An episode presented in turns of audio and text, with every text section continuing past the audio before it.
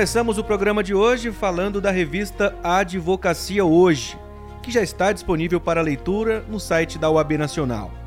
Nesta edição, o exemplar homenageia a primeira advogada do Brasil, Mirtes Gomes de Campos, além de outras notícias. No início da revista, você pode acompanhar uma mensagem do presidente do Conselho Federal da UAB, Felipe Santa Cruz, sobre a advocacia em tempos de crise.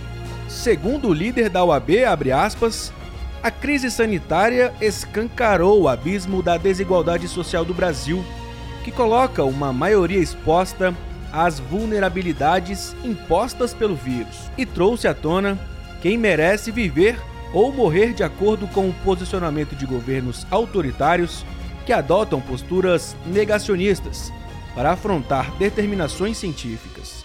Ainda segundo Felipe Santa Cruz, nesse cenário caótico, a advocacia brasileira recebe o chamado da sociedade civil para cumprir sua missão pública de pacificação social e de defesa dos mais oprimidos, daqueles que não têm condições de obedecer às medidas de isolamento social, que não podem ficar sem salário, pois não teriam outra forma de pagar o aluguel comprar comida ou até mesmo garantir o mínimo de higiene exigido para o controle do contágio.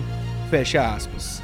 Outros assuntos, como o direito do trabalho pós-pandemia, aspectos fundamentais da Lei Geral de Proteção de Dados, criminalização da violação de direitos ou prerrogativa de advogado, também estão nesta edição da revista. Acesse o site da oab.org.br e confira mais esta publicação da Ordem. Uma ótima leitura para você. Desde dezembro do ano passado, nós estamos apresentando aqui no programa um bate-papo especial sobre mediação, uma alternativa eficaz na judicialização dos processos, com intervenção e diálogo de profissionais capacitados. Nesta semana falaremos de mais dois temas. O primeiro, sobre mediação em contextos societários, como conta a advogada e mediadora Mia Schneider. Bem, a mediação em contextos societários é aquela que tem por objeto a resolução de conflitos de natureza societária, né? ou seja, conflitos entre sócios num, numa atividade empresária. Né?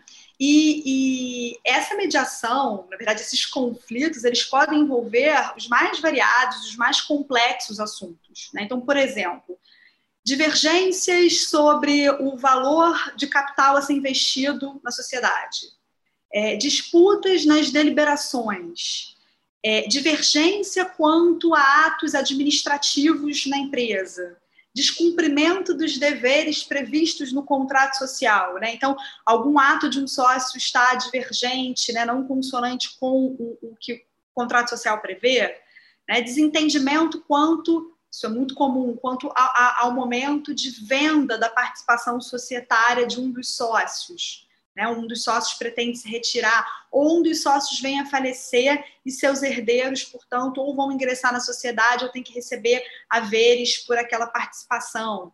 Então, todas essas é, é, situações no âmbito societário, são apenas alguns exemplos, são passíveis de gerar conflitos. Né?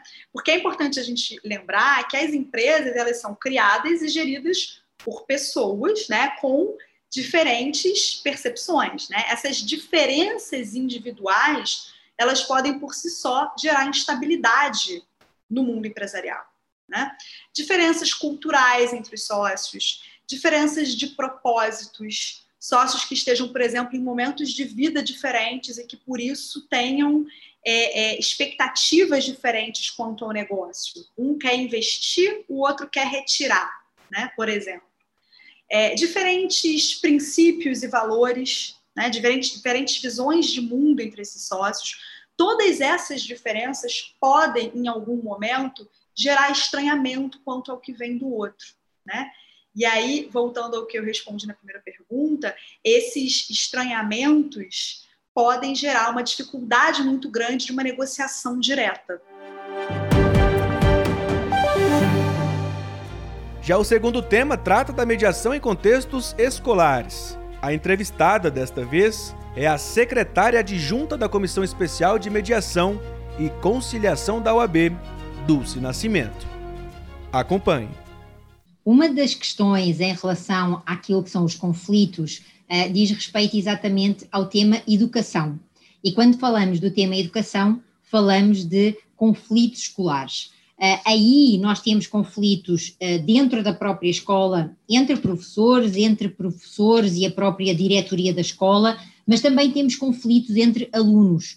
Uh, e quando nós estamos a falar de conflitos dentro da escola, se existem situações que são situações de indisciplina, também existem outras situações que já são consideradas como ato infracional.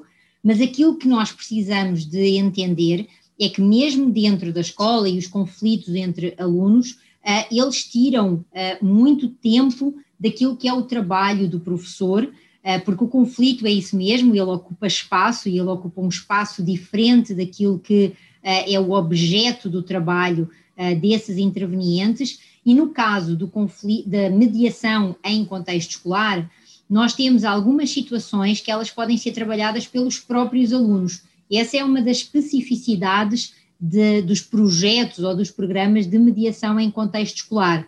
Eh, quando nós falamos de outro tipo de conflitos, por exemplo, entre pais e professores, ou entre pais e a própria escola, também a existência de uma forma de trabalhar esses conflitos que têm essa relação continuada, eh, porque é disso que nós estamos a falar, eh, ela é fundamental naquilo que diz respeito ao foco eh, daquilo que é também o processo e a proposta da própria escola, que é a educação e não a gestão de outro tipo de situações. O OBcast desta semana chegou ao fim. Acompanhe as nossas redes sociais e fique por dentro de todas as informações da Ordem dos Advogados do Brasil. Não esqueça de também seguir a gente nas redes sociais, no Instagram e no Twitter, CFOAB, já no Facebook, OAB Nacional. Eu sou Paulo Melo e fico por aqui. Obrigado pela sua companhia. Nos vemos na próxima semana. Até lá!